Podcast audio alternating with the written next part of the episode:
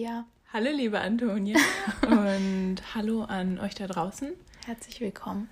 Ja, wir freuen uns, dass ihr wieder eingeschaltet habt und auch bei der 39. Folge von Stimmt die Chemie dabei seid. Ja, wir sind jetzt ganz entspannt. Wir haben unsere Klausur geschrieben. Deswegen äh, ist die Folge ja jetzt auch ein bisschen zu spät rausgekommen, weil wir uns dann doch ein bisschen vorbereiten wollten und konzentrieren wollten. Und äh, ja, aber jetzt sitzen wir hier auf Antonias Bett und das Genau. nicht alleine, sondern wir haben einen Zuhörer. Genau, Tara liegt hier und kuschelt ein bisschen mit uns. Also wenn ihr mal hier ein paar Geräusche hört, dann sind nicht wir das, sondern Tonis Hund. Genau. Und ja, heute sind wir bei einer Folge wieder, die ihr oder wo ihr das Thema entschieden habt. Und ihr habt auch die berühmten Chemiker uns vorgeschlagen. Und wir haben uns zwei rausgesucht, wo wir dachten, okay, damit müssen wir anfangen, bevor wir vielleicht welche anderen erklären oder Ja. darüber berichten. Und ich habe mir jetzt was ausgedacht, Toni. Okay. Weil ich glaube, wir haben noch nicht abgesprochen, wer anfängt, oder? Nee. Und ich könnte theoretisch anfangen, aber ich könnte auch theoretisch Zweiter sein. Deswegen werfen wir jetzt eine Münze, Okay. wer anfangen darf. Ich habe jetzt eine Ich 1 bin Euro Kopf. Münze. Du bist Kopf. Okay, gut, dass du es Okay. weißt. Achtung. Boah. Ja, gut. Kopf. Okay. Okay, Toni darf anfangen. Okay. Na dann, stell Genau. uns mal vor, wen du heute mitgebracht hast. Genau, also wir haben uns jetzt erstmal vorweggenommen. Wir haben uns äh, einmal Marie Curie ausgesucht, das macht Sophia. Und äh, ich mache äh, einen anderen Chemiker, der ist auch super berühmt. Der Name ist jetzt nicht ganz so bekannt wie Marie Curie, aber seine Entdeckung, würde ich mal sagen, ist eine der allerwichtigsten in der Chemie. Denn eigentlich dreht sich halt echt alles darum. Und zwar spreche ich vom Periodensystem der Elemente. Und ähm, ja, das findet man ja nicht nur im Chemieraum, in der Schule, im Hörsaal oder im Chemiebuch, sondern mittlerweile ja auch auf T-Shirts und Kaffeetassen und äh, bei mir hängt es auch im Schlafzimmer oder auf dem Duschvorhang oder so. Und ähm, Jeder hat es auf jeden Fall schon mal gesehen und weiß, was es ist. genau. Es ist das. PSE. Und äh, genau, ich spreche heute über den Erfinder des Periodensystems. Und zwar ist das äh, Dmitri Mendeleev. Und äh, aber kurz zur Erklärung vorher für unsere Nichtchemiker. Äh, chemische Elemente, die halt in diesem Periodensystem stehen, sind Grundstoffe, die komplett rein sind und von denen halt wirklich alles ausgeht. Also alles und, zwar wirklich alles, alles, was es auf der Welt gibt, besteht aus irgendwelchen Elementen. Die können sich natürlich auch zusammenschließen zu Molekülen, aber ein Element bzw. ein Atom kann in keinen anderen Stoff mehr zerlegt werden. Also wirklich die kleinstmögliche Grundsubstanz.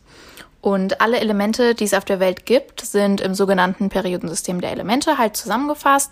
Und dieses System wurde, wie gesagt, von Dmitri Mendeleev aufgestellt. Und mit dem habe ich mich heute was näher beschäftigt. Also Dmitri Mendeleev wurde 1834 in Sibirien, also in Russland, geboren. Und er war der jüngste von 14 Kindern. Okay, 14 ist schon eine Anzahl. Für eine Mutter, das ist nicht schlecht. Das ist echt krass. Aber ja, trotzdem konnte er tatsächlich herausstechen, denn er war ein früh begabtes Kind und durfte deshalb schon mit sieben Jahren von 1841 bis 49 das Gymnasium besuchen. Und äh, ja, da waren seine Noten allerdings ziemlich dürftig, insbesondere bei Fremdsprachen und auch Latein. Da hat er tatsächlich gar kein Interesse dran gehabt und zur Abiturfeier verbrannte er sogar seine Lateinbücher. Hattest du Latein? Ja, ich hatte Latein Ach so. und ich habe sogar mein Latinum. Krass, cool. Yeah! Weil ich früher doch Ja. mal Medizin studieren wollte. Boah, und dann wusste ich dachte gar nicht. Dann muss ich auch Latein nehmen, Ja. falls ich es dann studieren will. Aber ich glaube, jetzt braucht man es ja gar nicht. Ach, wie witzig. Ich dachte, du hattest keins, aber lustig. Ja, ja, ich war in der hatte nie Lateinklasse. Ja, ich hatte auch nie Französisch. ähm, nee, genau, aber ich fand's auch immer echt schlimm. Echt? Muss Boah, ich mir sagen. total Spaß gemacht, Latein. Aber echt? Ganze, ja, das war alles so logisch. Du hattest so Texte, die konntest du übersetzen. Und dann halt Ja. so ein bisschen Grammatik und Vokabeln. Das ist halt eher Nebensache. Aber ich fand es Boah. nie so schlimm. Okay, ja, weiß ich nicht. Nee, Okay. das war so nie so wir richtig. nicht einer Meinung. meins. Vielleicht lag es am Ja. Lehrer. Ja, vielleicht. Ja, nein, ich liebe meinen Lehrer. der war so super. Aber Meine naja. war nicht so cool, muss man leider sagen. komisch. Dann passt es gar Komische nicht. Aufteilung. Na gut, weiter geht's. Trotz den Noten war Mendeleev halt ein super begabtes Kind und das erkannte halt auch seine Mutter, die ihn dann nach St. Pet- Petersburg brachte, wo er dann mit 21 an der Uni anfing, äh, Naturwissenschaften zu studieren. Und 1857 wurde er dort dann Privatdozent für Chemie und ein paar Jahre später promovierte er dann auch. Und 1869 war, dann, war es dann endlich soweit. Er veröffentlichte das Periodensystem der Elemente. Und damit war es ihm halt als erster gelungen, die chemischen Elemente in ein sinnvolles System einzuordnen.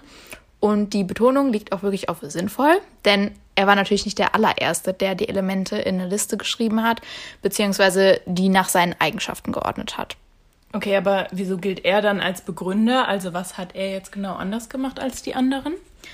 Ja, also um mal vorne anzufangen, er hat sich erstmal jedes Element auf ein Pappkärtchen geschrieben und mit dem jeweiligen Atomgewicht und den Grundeigenschaften halt. Und dann hat er wirklich ausprobiert, hin und her geschoben, bis es für ihn Sinn gemacht hat, die Reihenfolge. Und dabei hat er dann halt herausgefunden, dass die Eigenschaften der Elemente in periodischer Abhängigkeit zum Atomgewicht stehen und hat sie dann dementsprechend geordnet.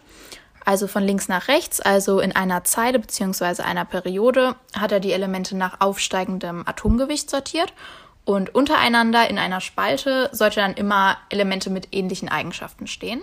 Und was Mendeleev dabei dann auch herausgefunden hat, ist ein ganz wichtiger Punkt, welcher die Eigenschaften des jeweiligen Elements beeinflusst. Und zwar ist das die Anzahl der Valenzelektronen. Diese Zahl kann man halt einfach besagt, gesagt beschreiben, wie viele Ärmchen sozusagen ein Atom besitzt, um sich mit anderen zu verbinden. Also ich finde das ja total beeindruckend, dass er das wie so ein Puzzle einfach erstmal gemacht hat. So, mal mega ein bisschen cool. rumschieben. ja. Aber zu dem Zeitpunkt, wo er das gemacht hat, waren ganz sicher noch nicht alle Elemente entdeckt, die wir bis jetzt haben, oder? ja, nee, genau. Also 1869 waren tatsächlich erst 63 Elemente bekannt. Und wie Mendeleev jetzt dieses Problem gelöst hat, unterscheidet ihn halt auch von seinen Mitstreitern. Er hat nämlich zwischendrin auch Positionen freigelassen für Elemente, die halt noch nicht entdeckt wurden. So nach dem Motto Mut zur Lücke, wie bei uns bei der Klausur. Ja, oder er wusste so, ihr müsst einfach suchen, da, da ist noch ein Loch und wer das findet, so, der kriegt halt den nächsten Nobelpreis, ne? Ja, oder so. Ja, aber trotz dieser Lücken im Periodensystem waren diese Elemente für Mendeleev nicht vollkommen unbekannt, denn er konnte nur aufgrund ihrer Position im Periodensystem deren Eigenschaften trotzdem schon vorhersagen. Und war das dann noch richtig? Ja, tatsächlich bewahrheiteten sich seine Vorhersagen. Also zum Beispiel Germanium. Äh, 1886 wurde das entdeckt, also fast 20 Jahre später. Ähm, da bewahrheitete sich äh, seine, seine vorherigen Aussagen zu den Eigenschaften. Oder was ich noch beeindruckender finde, ist zum Beispiel Technetium. Das ist super, super selten auf der Erde und äh, wurde tatsächlich erst 1937 entdeckt.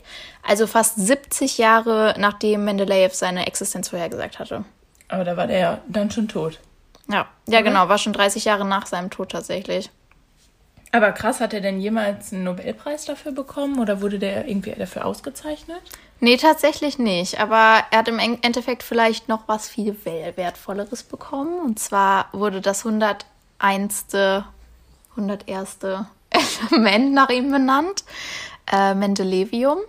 Es gibt nämlich insgesamt weltweit, weltweit über 1000 Nobelpreisträger, aber nur 15 Wissenschaftler wurde die Ehre zuteil, dass ein Element nach ihnen benannt worden ist. Oh wow, das ist cool.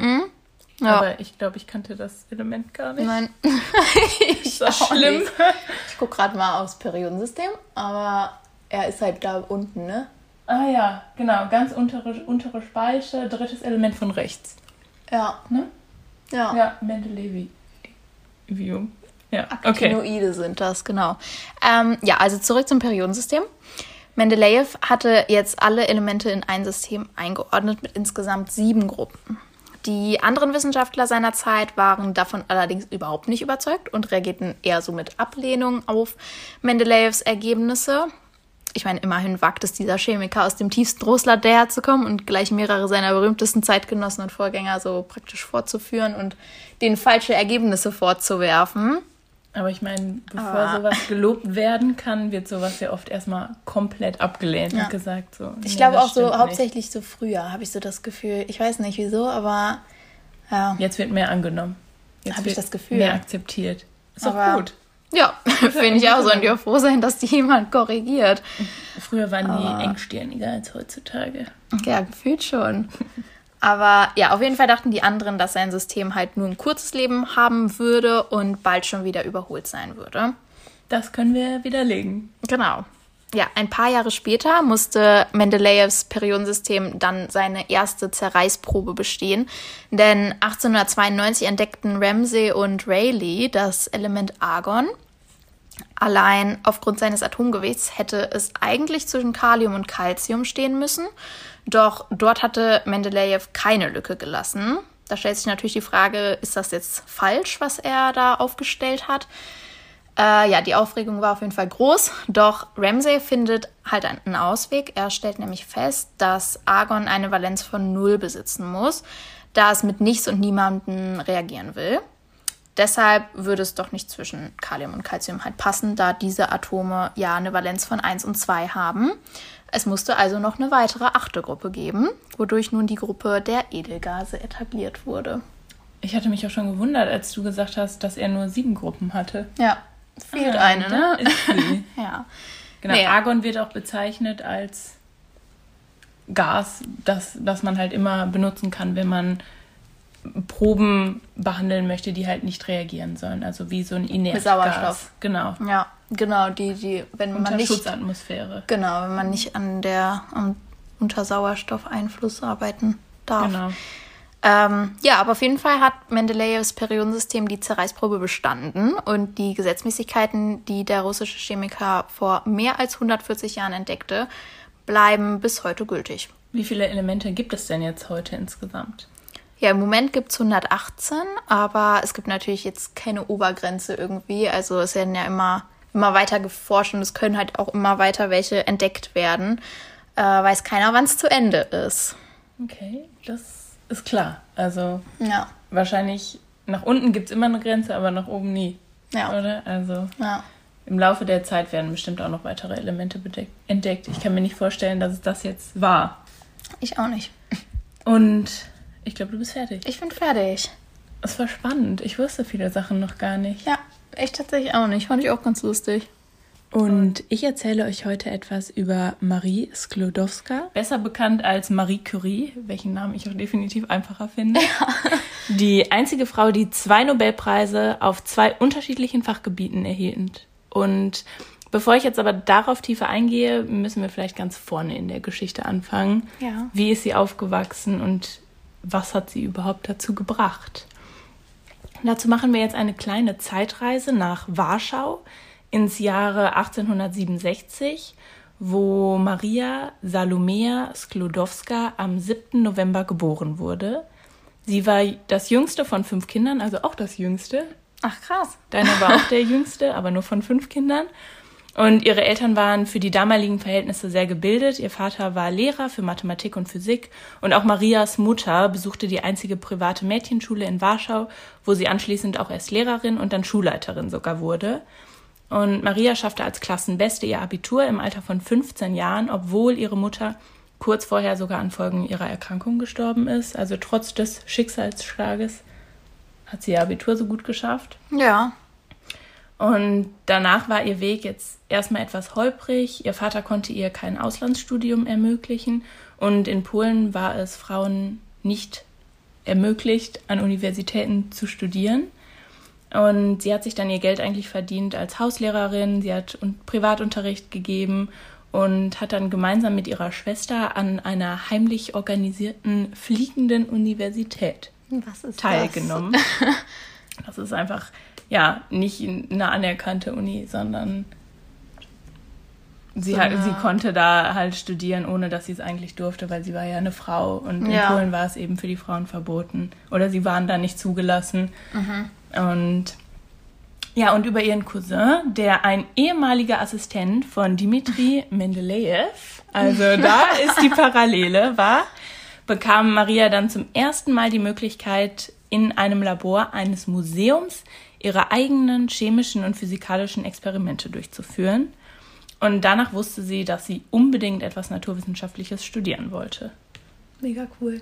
Ja, dass also, das so zusammenhängt ist. Ja, total. Aber ich meine, das war für sie wahrscheinlich wie für, für uns der Chemie-LK oder ja. der Mathe-LK.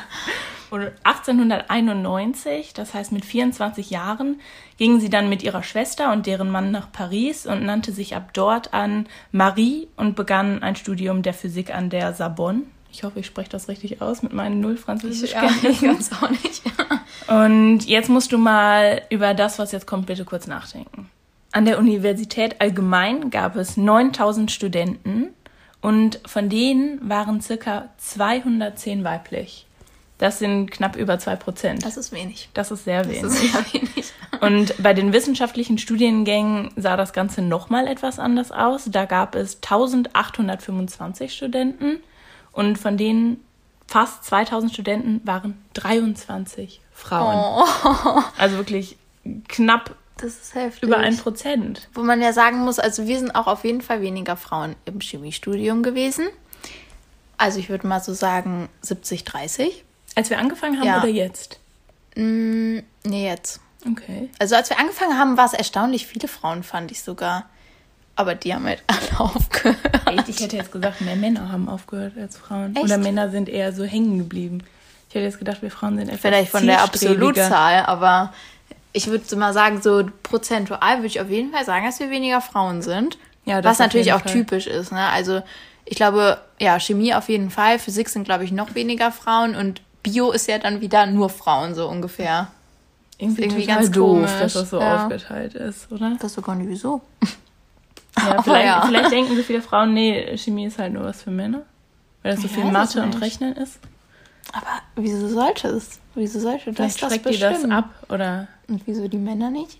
Ja, das ist eine Weil gute Frage, Toni. Lass uns doch mal eine Umfrage starten.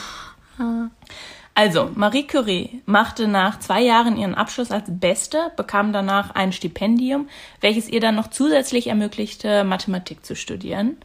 Und nachdem sie auch das Studium erfolgreich als Zweitbeste abgeschlossen hat, begann sie dann endlich in einem Labor zu forschen. Ihr Auftrag war, eine Studie über die magnetischen Eigenschaften verschiedener Stahlsorten durchzuführen. Aber Marie Sklodowska hatte schon immer hohe Ansprüche und gab sich nicht mit weniger zufrieden. Das Labor war ihr zu klein und sie hatte dort nicht die Mittel, die sie brauchte. Also suchte sie nach etwas Neuem. Dabei wurde ihr dann der Physiker und Laborleiter einer angesehenen Ingenieurschule vorgestellt, Pierre Curie. Sie begannen zusammen zu arbeiten und sich über ihre Experimente auszutauschen. Und aus der beruflichen Zusammenarbeit entwickelte sich dann, wie man es aus vielen Filmen oh. kennt, eine Liebesbeziehung. Und Maria Sklodowska wurde dann zu Marie Curie. Ja, viel schönerer Name. Darauf kommt es nicht an.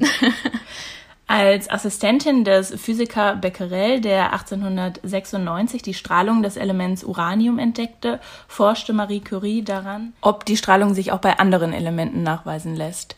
Sie war von Anfang an überzeugt, dass neue Elemente, die damals noch nicht bekannt waren und von denen bisher unbekannte Strahlen ausgingen, existierten. Gemeinsam mit ihrem Mann Pierre Curie forschte sie an dem Mineral Pechblende, einem radioaktiven uranhaltigen Mineral. Das Paar forschte mit seinen Angestellten in einem improvisierten Laboratorium, das vorher als Sezierraum diente. Mhm. Kann man sich vorstellen? Lecker. Nicht die besten Begebenheiten. Im Jahre 1898 gelang es dann den zwei, die Elemente Polonium, welches nach ihrer Heimat so benannt wurde, und Radium nachzuweisen. Und die Strahlung wurde von ihr als radioaktiv benannt und auch ihre Dissertation schrieb sie auf dem gleichen Themengebiet mit dem Titel Untersuchungen über die radioaktiven Substanzen. Zwei Jahre nach der Hochzeit kam ihre erste Tochter Irene auf die Welt. Im Dezember 1903 erhielten die Curies gemeinsam mit Becquerel den Nobelpreis für Physik für die Entwicklung und Pionierleistung auf dem Gebiet der spontanen Radioaktivität und der Strahlungsphänomene. Jedoch konnten sie die Einladung nicht wahrnehmen, da beide gesundheitlich sehr geschwächt waren. Und uns ist ja jetzt klar, dass die Symptome von der Strahlung stammen, der die beiden täglich ausgesetzt waren, aber das wussten sie damals noch nicht und dachten, es lägen einfach an Überarbeiterung. Und zusätzlich hatte Marie Curie dann auch noch eine Fehlgeburt, was sie dann natürlich noch weiter schwächte. Aber das hielt sie nicht davon ab, weiter zu forschen. Aber war denn die Tochter krank eigentlich? Die Tochter war nicht krank, nee, wieso? Die nicht? Ja, ich dachte vielleicht, wenn die so verstrahlt schon waren. Ja, die hatten halt in, da komme ich aber auch später nochmal zu, in den Laboren, in denen die gearbeitet hatten, gab es nicht die gleichen Bedingungen, die es heutzutage das gibt. Das glaube ich, deswegen. Ja, und ah, da wurde alles in die Hand genommen und mit nach Hause genommen. Aber Glück gehabt, dass sie dann noch nicht krank war. Die ja. Tochter, ne? Mhm, noch nicht. Hm. noch nicht? Nein, aber so. es, also es kommt auf jeden Fall noch ein bisschen was dazu gleich. Okay. 1904 kam dann die zweite Tochter, Eve, auf die Welt und zwei Jahre später ist dann der Mann bei einem Verkehrsunfall ums Leben gekommen und Marie Curie durfte die Vorlesung ihres Mannes an der Pariser Universität weiterführen und lehrte damit als erste Frau an der Sorbonne. Die ordentliche Professur für Physik wurde ihr jedoch erst zwei Jahre später übertragen. Wahrscheinlich, weil sie eine Frau war. war sie nicht auch die erste Nobelpreisträgerin weiblich? Ja, war sie. Ja, cool. Dann kam die Langevin-Affäre. Da ihr Mann war tot und sie arbeitete noch in dem Labor. Und ja, wie kommt das dann so schön? Sobald ein anderer Mann da ist, sucht man sich Ablenkung, wenn der auch ein bisschen Interesse in dem gleichen Themengebiet hat. 1910 begann Marie Curie dann ein Verhältnis mit Paul Langevin, der ein Schüler ihres Mannes war und mit dem sie schon mehrere Jahre zusammengearbeitet hat. Sie trafen sich in einer gemeinsamen angemieteten Wohnung, in der sie auch ihren Briefwechsel aufbewahrten. Aber wie das so ist, kommt sowas ja dann doch meistens eher schneller raus und Langevins Frau war davon nicht ganz so gut begeistert und ging dann damit auch schnell an die Presse. Und auch wenn das jetzt ganz sicher ihrem Ruf als erfolgreiche Wissenschaftlerin erstmal geschadet hat in der Zeit, bekam sie trotzdem als erste Person 1911 den zweiten Nobelpreis verliehen. Diesmal im Bereich der Chemie, in Anerkennung ihrer Verdienste um den Fortschritt der Chemie durch die Entdeckung der Elemente Radium und Polonium, durch Isolierung des Radiums und die Untersuchung der Natur und der Verbindung dieses bemerkenswerten Elementes. Langer Titel. Ja, das passt aber zu deinem Periodensystem. Also sie hat schon mal zwei neue Elemente entdeckt. Ja, das stimmt. Die dann dazugekommen sind und ja. wahrscheinlich in die fehlenden Lücken eingeordnet wurden. Ja. Genau, besonders hervorgehoben wurde dabei aber jetzt die Isolierung des Elements Radium. 1914 leitete sie auch an der Pariser Universität das Radiuminstitut. Aber auch da gab es dann wieder ein paar Komplikationen, denn kurz nach der Bekanntgabe, dass sie den Nobelpreis erhalten sollte, wurde dann der Briefwechsel zwischen Langevin und Curie veröffentlicht. Daraufhin versuchten dann die Akademiker, sie davon abzubringen, zu ihrer Nobelpreisverleihung zu kommen. Aber Was? da Marie Curie eine sehr starke und entschlossene Frau war, hat sie sich natürlich nicht davon abbringen lassen und ist ganz entschlossen zur Zeremonie nach Stockholm gereist ja. mit ihrer Tochter und ihrer Schwester. Also Hätte ich auch gemacht, wenn ich einen Nobelpreis kriege. Hallo? Ja, die, wollten, die wollten wahrscheinlich keinen negativen Tumult haben und mhm. dann war da negative Presse. Aber ähm, wer hat die denn veröffentlicht? Mhm. Ja, die Welcher Frau von dem. Ach so. Ja, der okay. war leider in einer Beziehung, der war ja nicht Single. Ja, dann wäre alles dann besser hat sie gewesen. Schon recht, aber veröffentlichen. Boah. Ja, das ist hart. Ah, aber krass, okay. Einfach früher gab es kein Social okay. Media. ja, aber da ist es ja in der Ehre gekränkt und ja. man muss die anderen ja irgendwie mit runterziehen dann. Ja. Wenn man schon so hintergangen wichtig. wird. In den Jahren 1914 bis 1918 wurden dann von ihr und ihrer ältesten Tochter Irene eine mobile Röntgenstation entwickelt, um verletzte Soldaten an Ort und Stelle untersuchen und behandeln zu können. Erster Weltkrieg. Yes, Toni ist Die bereit. Daten habe ich drauf. Wenigstens ein Wenigstens bisschen. Etwas. Aber das war natürlich nicht alles, was Marie Curie geleistet hat. Ähm, in Warschau, in ihrer Geburtsstadt, steht ein Denkmal für sie. Und neben den beiden Nobelpreisen hat sie noch zahlreiche Wissenschaftspreise und Medaillen verliehen bekommen. Und zu Ehren von Marie und Pierre Curie sind die Bezeichnungen des chemischen Elements Curium und der Einheit Curie gewählt worden. Hm. Das Curie ist eine Maßeinheit für die Aktivität eines radioaktiven Stoffes. Ich glaube, das kennen wir. Das oder? kennen wir, ja. Genau. Und außerdem tragen auch etliche Schulen, Universitäten und Institute ja. den Namen von Marie Curie. Kennst du was ja. zufälligerweise? Ja, Aber ich, also Ich weiß jetzt nicht weiß wo. es nicht wo. Nee. Aber ja, habe ich schon des Öfteren gehört. Ich habe mich jetzt zur Vorbereitung auf diese Folge, habe ich den Film über Marie Curie nochmal geschaut, weil ich finde, man bekommt dort einen ganz tollen Eindruck in die damalige Zeit und wie dort eben auch in einem Labor gearbeitet wurde. Vielleicht kannst du uns mal beschreiben, wie ein Labor bei uns aussieht und ich beschreibe dann mal, wie ein Labor damals aussah. Naja, je nachdem, wo man steht. Also wenn man jetzt zum Beispiel in die neue OC geht, da ist auf jeden Fall ziemlich modern. Also richtig schick ist das da. Alles schön weiß. Und wir die haben- Abzüge sind noch sauber. Ja, aber wir haben Abzüge, darum. Wir, wir haben, wir haben Abzüge, Abzüge. ja. Wir haben Wir haben Laborbänke. Wir haben einen abgetrennten Bereich fürs Schreiben. Ich glaube, das war auch nicht so Das ist auch sehr selbstverständlich. wichtig. Wir haben Kittel, wir haben Handschuhe, wir haben Laborbrillen. Ach so, meinst du? Ja, So ganz banal.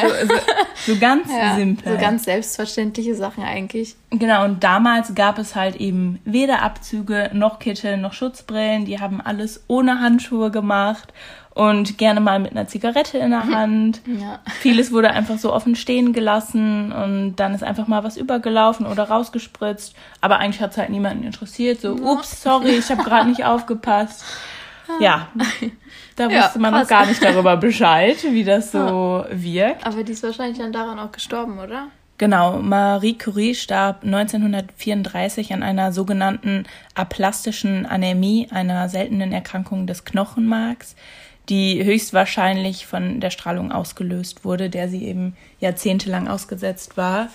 Und auch in dem Film ist das ganz gut oder wird das auf jeden Fall deutlich rübergebracht, finde ich. Man sieht die ganze Zeit, dass ihr Mann immer kränker wird, er hustet ganz doll, ähm, kriegt kaum noch Luft, fängt an Blut zu spucken.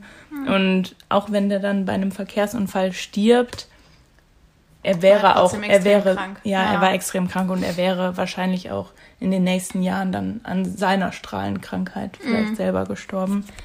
Genau. Also in dem Film haben die auch die radioaktiven Substanzen eben mit der Hand angefasst. Die haben die überall hin mitgenommen. Die hatte so ein kleines Fläschchen mit ins Bett, weil das so schön beleuchtet Was? hat. Und hat es neben das Bett gestellt und überall hin mitgenommen und alle haben es angefasst. Da ist Und die Handystrahlung nichts gegen. Da ist gar keine Strahlung, nichts gegen.